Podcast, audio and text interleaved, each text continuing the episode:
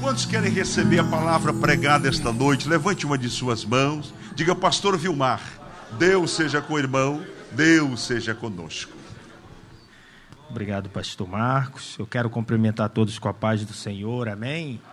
Abra por bondade Gênesis capítulo, capítulo de número 35. Louvado seja o nome do Senhor.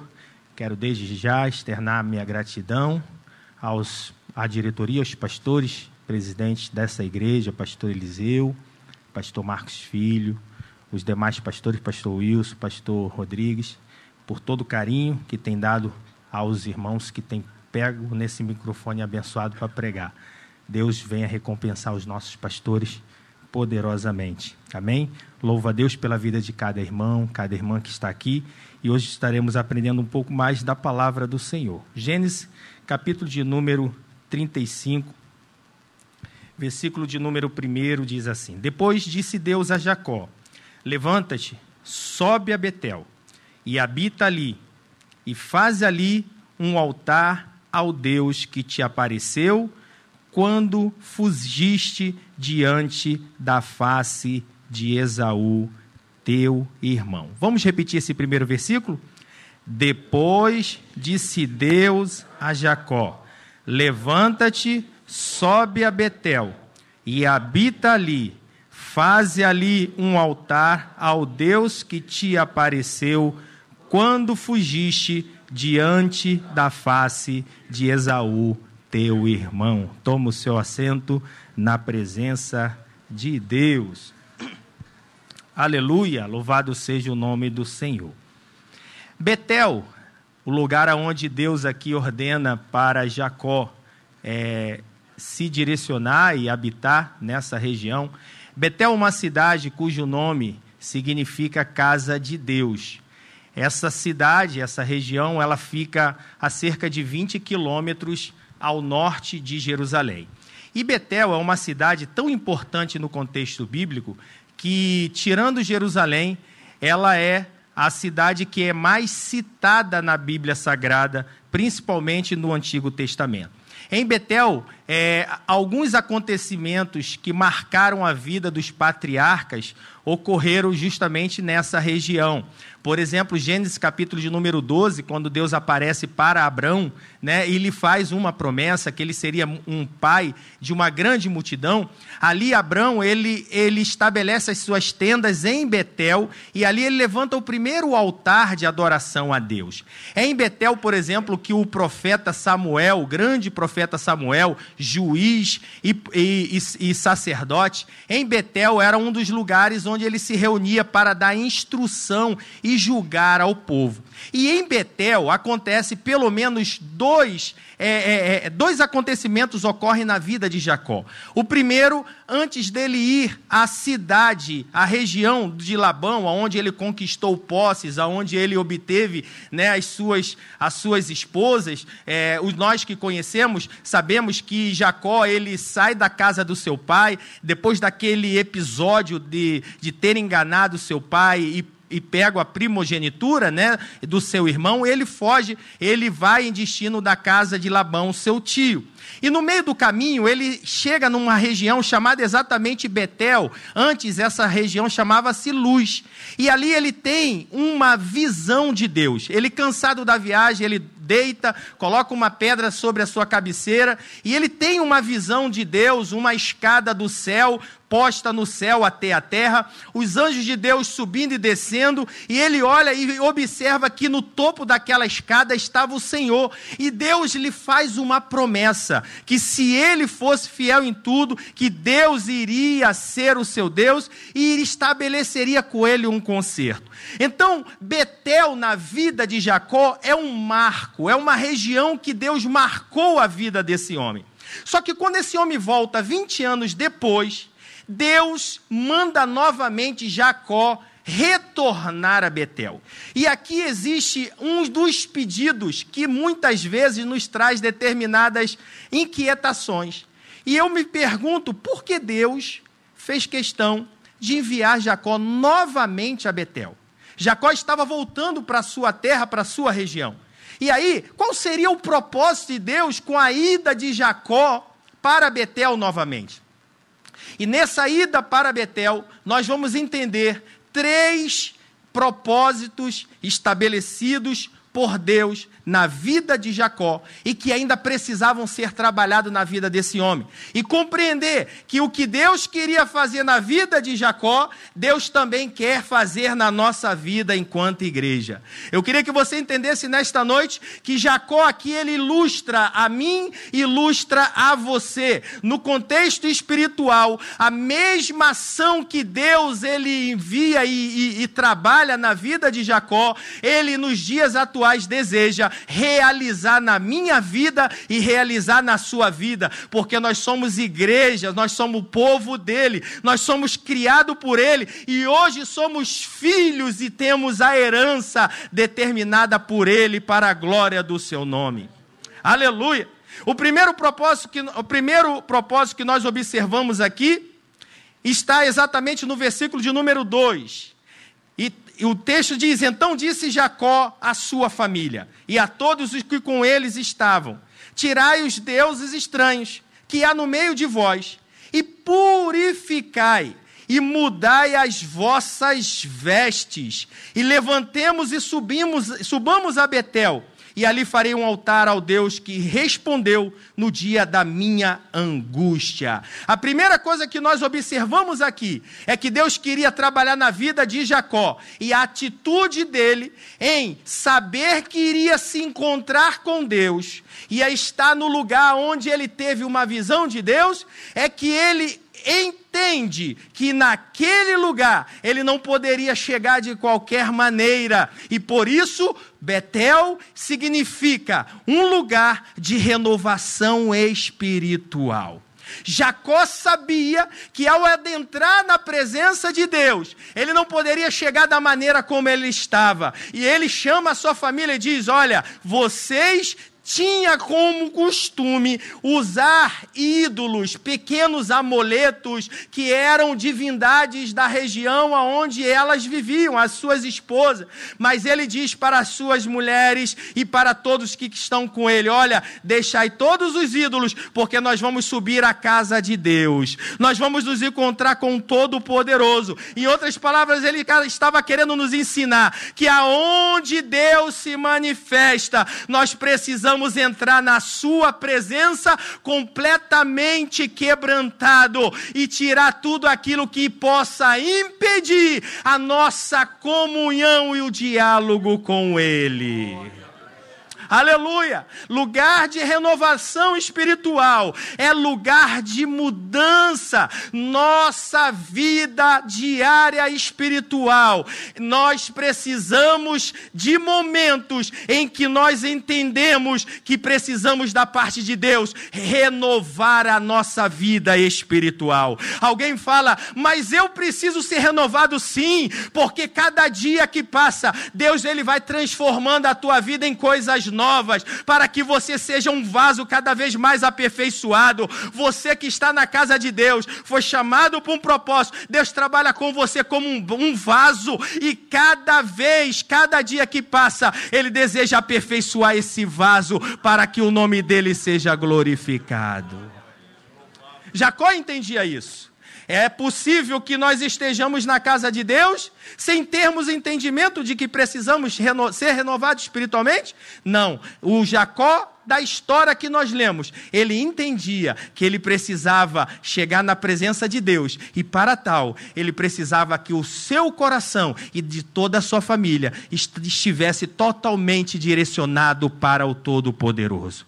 Nós observamos o, o, o nosso irmão profeta Abacuque num tempo de dificuldade, num tempo de luta, num tempo de. É, escassez espiritual. Ele observa a situação do povo e ele clama a Deus, Senhor, aviva a tua obra. No meio dos anos a notifica. Sabe o que ele estava querendo dizer? Ele estava querendo dizer, olha, nós precisamos viver momentos de avivamento espiritual na nossa vida. Quando está bem ou quando as lutas apertam, eu preciso estar cada vez mais avivados na presença de Deus, porque é avivado na presença de Deus Deus, que os nossos olhos conseguem enxergar o que Deus quer, os nossos ouvidos conseguem ouvir o que Ele está a falar, a nossa boca pronuncia coisas em benefício à palavra do Senhor. Sabe o que é isso? Uma vida avivada, ela entende o projeto de Deus aqui nessa terra.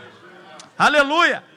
Betel, lugar de avivamento espiritual. Mas Deus também queria ensinar algo, outra coisa para Jacó. Além de ensinar a Jacó e a nós que Betel, a casa de Deus, é lugar de renovação espiritual, Deus também queria nos ensinar que Betel é lugar de comunhão. Olha só o que, que diz o versículo de número 7. Jacó, ele chega em Betel e ele edifica ali um altar e chamou aquele nome El Betel, porquanto Deus ali se lhe tinha manifestado quando fugia diante da face do seu irmão. A expressão aqui levantou um altar. No contexto bíblico, o altar, ele é o lugar máximo da intimidade do homem com Deus. É no altar, no Antigo Testamento, no altar do holocausto, em que se fazia a entrega dos sacrifícios para que um como pedido a Deus para que os pecados fossem apagados das transgressões. Mas tinha também um altar muito especial dentro do templo, o chamado altar do incenso. Esse altar do incenso, ele, é, ele ficava dentro do templo, ele era feito de madeira, revestido de ouro, e o sacerdote diariamente oferecia libação de manhã e à tarde nesse altar. Esse altar, ele significa, ele representa a adoração da vida do cristão. A nossa adoração, ela tem que ser diária e contínua. O fogo, ele não poderia se apagar daquele altar. Por quê? Porque ali naquele altar estavam sendo oferecidas a Deus a adoração e o louvor diariamente no templo. Então, quando nós entendemos a questão do altar, nós observamos que o altar, ele significa um lugar em que eu me derramo na presença de Deus, estabelecendo com Todo-Poderoso uma comunhão coração conforme o seu propósito. Aleluia! Não é apenas o lugar onde eu venho para poder pedir. O altar não é um lugar aonde eu venho para deixar qualquer oferta, não. O altar é o lugar aonde Deus manifesta a sua glória e ele recebe a minha adoração, o meu louvor, aquilo que eu vim com o meu coração derramar na sua presença.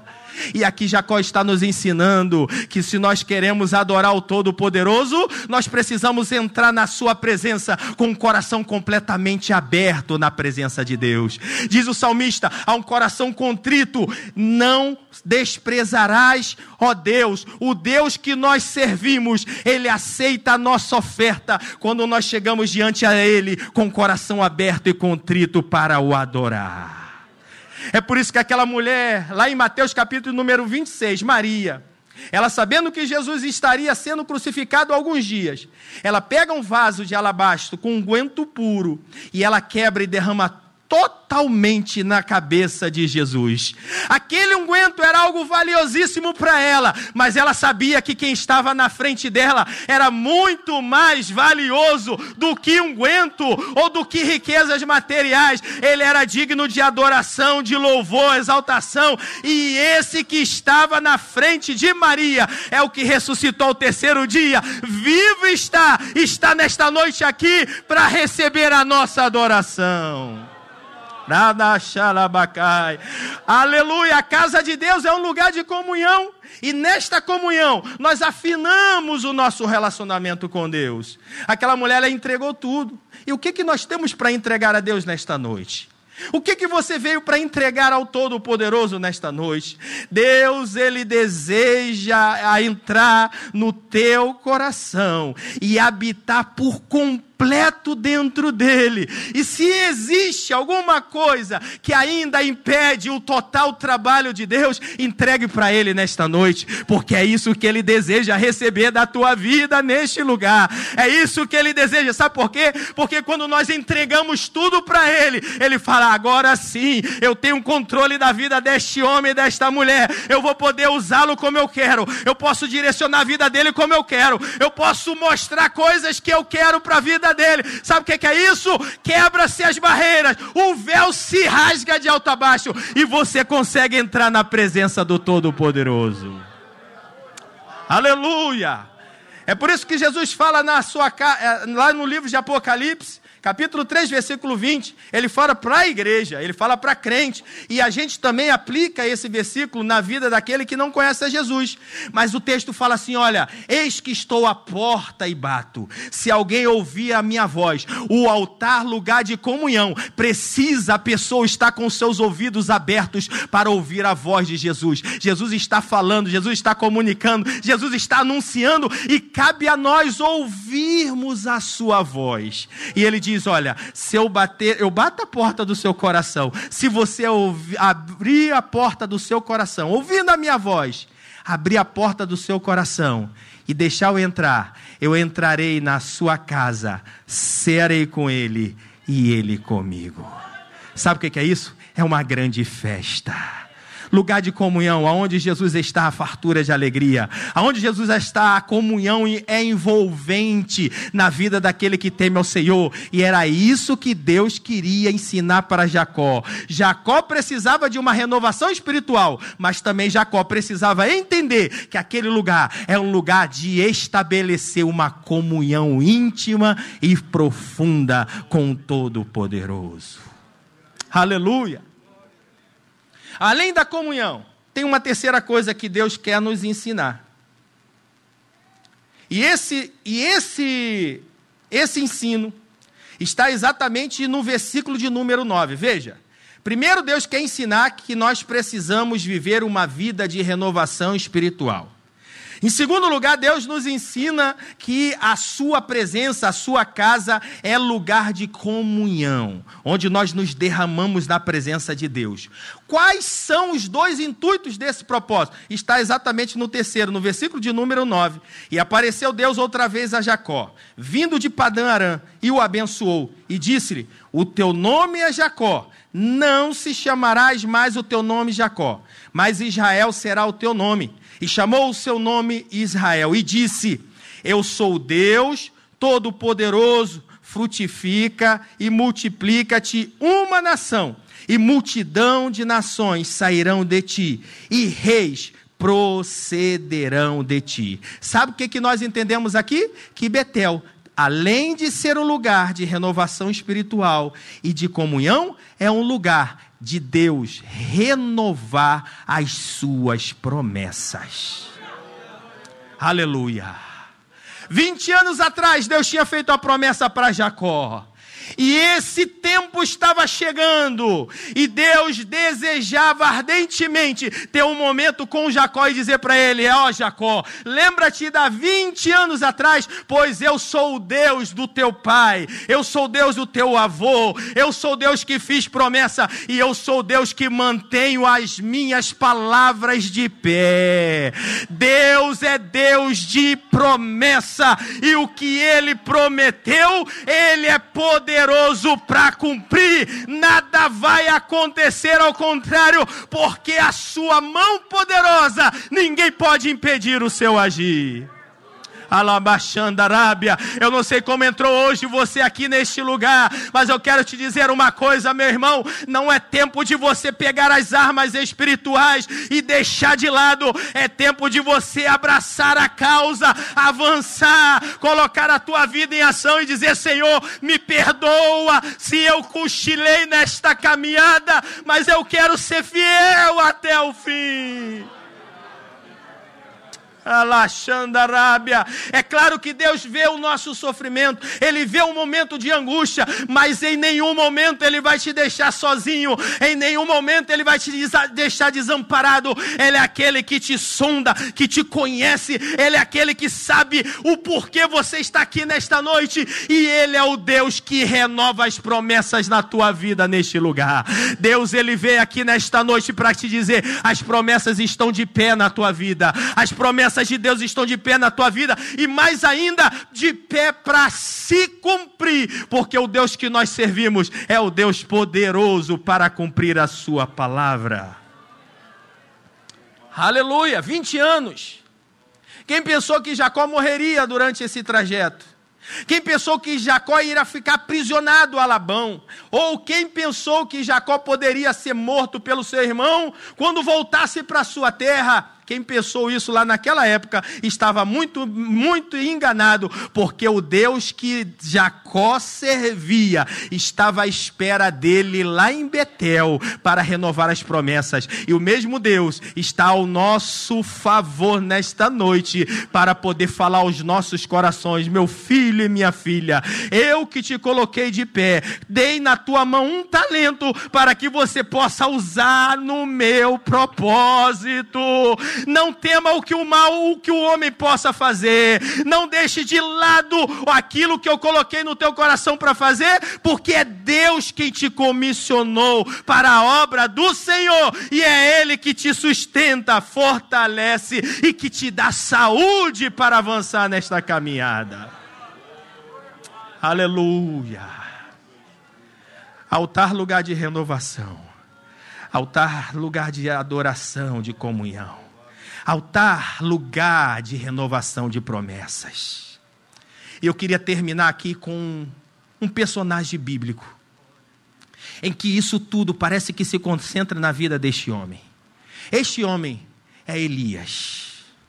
Elias, no capítulo 19 de 1 Reis, é um Elias poderoso, um Elias que, diante daquele desafio, e nós conhecemos, quando os profetas de Baal quiseram fazer um, um desafio para saber qual é o verdadeiro Deus, e no Monte Carmelo, Elias, aceitando aquele desafio, no momento em que Elias foi clamar a Deus, olha só o que, que Elias nos ensina.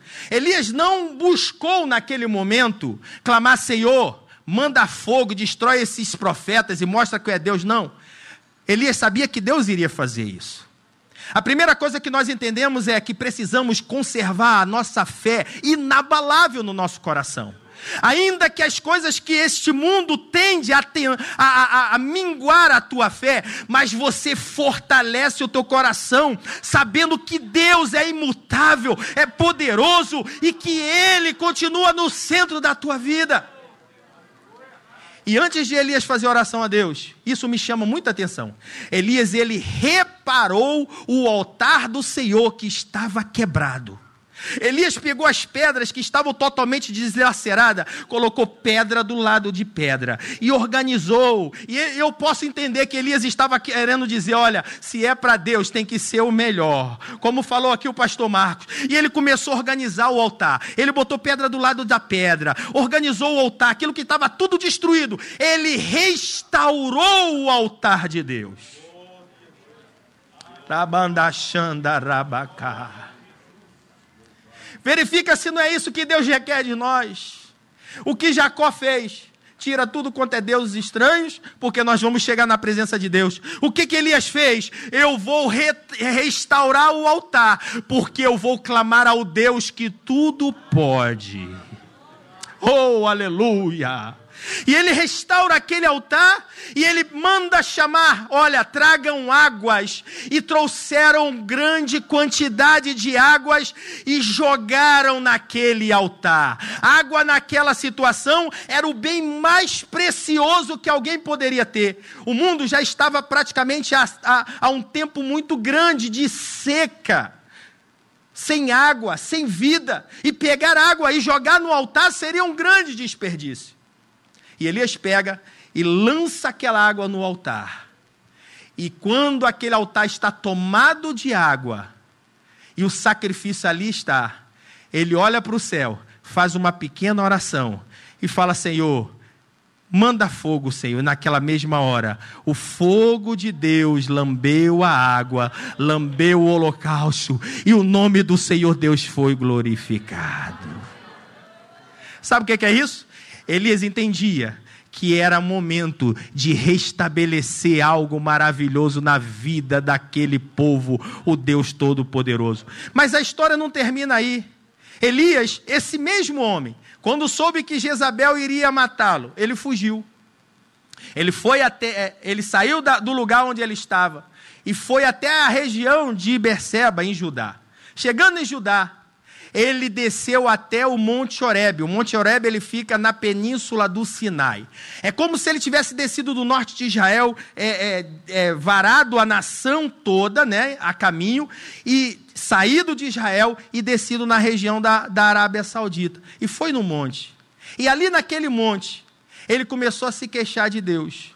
Ele pediu até a sua própria morte. Veja, o Elias, o profeta que Deus usou, ele sentiu o peso da responsabilidade e achou que estava sozinho diante da batalha. E naquela oportunidade, veio um grande vento que destruiu muitas coisas que ali estavam, mas Deus não estava no vento. Veio um grande terremoto, Deus não estava no terremoto. Veio um grande fogo que destruiu e Deus não estava no fogo, mas de repente veio uma voz mansa e suave e disse para Elias: Elias, o que tu fazes aqui?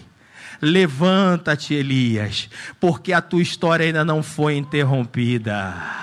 A tua história ainda não acabou, Elias. Você ainda tem que profetizar. Você ainda tem que ungir o rei, o rei de Israel. Você ainda tem que colocar Eliseu como profeta no teu lugar. Elias, é tempo de sair da caverna. E sabe o que, que nós entendemos com isso? Na vida de Elias e na vida de Jacó, Deus trabalhou de modo a restabelecer uma aliança com a vida desses homens. E é isso que ele quer, deseja e, de, e com o seu objetivo nesta noite, ele veio aqui para restabelecer em nós a sua vital aliança na nossa vida. Altar é lugar de avivamento espiritual, é lugar de comunhão, é lugar de renovar promessas. E qual era o propósito de Deus com a vida de Jacó e que também se manteve na vida de Elias? Deus o Deus que nós servimos é um Deus de restabelecer alianças. Oh, aleluia! O Deus que você serve é o Deus que te pega pelo pé, pela mão, te coloca de pé e fala: Meu filho, é tempo de você continuar avançando nesta caminhada. Não é tempo de parar, não é tempo de deixar de lado aquilo pelo qual você foi chamado para esta obra. Eis que os campos estão brancos para a ceifa, e Deus ele deseja vidas para poder usar nesses campos e fazer a sua obra cada vez mais ser propagada neste reino. Existem pessoas que precisam, precisam de um abraço, precisam de uma palavra, precisam de um carinho, precisam de mim, precisam de você, porque o Deus que nós servimos, ele conta conosco para esta missão. Aleluia! É Deus de aliança. Quem sabe nesta noite a tua aliança com Deus está arranhada por alguma coisa mas Deus, nesta noite, com esta palavra, Ele quer te dizer: olha, não é tempo de ficar olhando para as marcas que o tempo provocou na tua vida, nem é tempo de olhar para as tristezas que talvez alguma coisa entrou no teu coração. É tempo de você se alegrar na presença de Deus, deixar Ele curar qualquer tipo de mágoa e se envolver na presença do Todo-Poderoso, porque é Ele que nos chama para o seu propósito, para a sua comunhão. Vamos ficar de pé. Aleluia. Nós aprendemos nesta noite que Betel, casa de Deus, é um lugar de intimidade, é um lugar de renovação espiritual, também é um lugar de comunhão, um lugar onde nós derramamos o nosso coração para Deus. E é o lugar onde Deus renova as promessas. três propósitos de Deus que são canalizados para o seu propósito principal de renovação de aliança. Sabe o que, que Deus quer? Está grudadinho a mim e grudadinho a você. Ah, mas somos falhos. Mas o seu amor para conosco nos prova isso. Que ele enviou seu filho ao mundo para morrer por nós, sendo nós ainda pecadores. E por esse motivo, nós temos acesso à presença de Deus. Eu queria neste momento convidar você que por algum momento, algum motivo, se encontra afastado dos caminhos do Senhor, da presença de Deus. E entende que é dia, é momento de voltar à presença do Todo-Poderoso. Você que deseja aceitar a Jesus como seu Salvador, entrou por essas portas e entendeu que Cristo precisa fazer parte da tua vida. Se você quer e deseja, vem aqui à frente e nós queremos orar pela tua vida. Nós queremos orar por você, porque é o Deus que nós servimos, o Deus que envia a sua palavra no teu coração para trazer alegria, paz, saúde espiritual. Aleluia. Vem aqui à frente, uma pessoa vai vir com você. Se você deseja entregar sua vida para Jesus, venha, nós queremos orar pela tua vida. Ministério de Louvor. Quero fazer uma aliança com o Senhor inquebrável, Aleluia.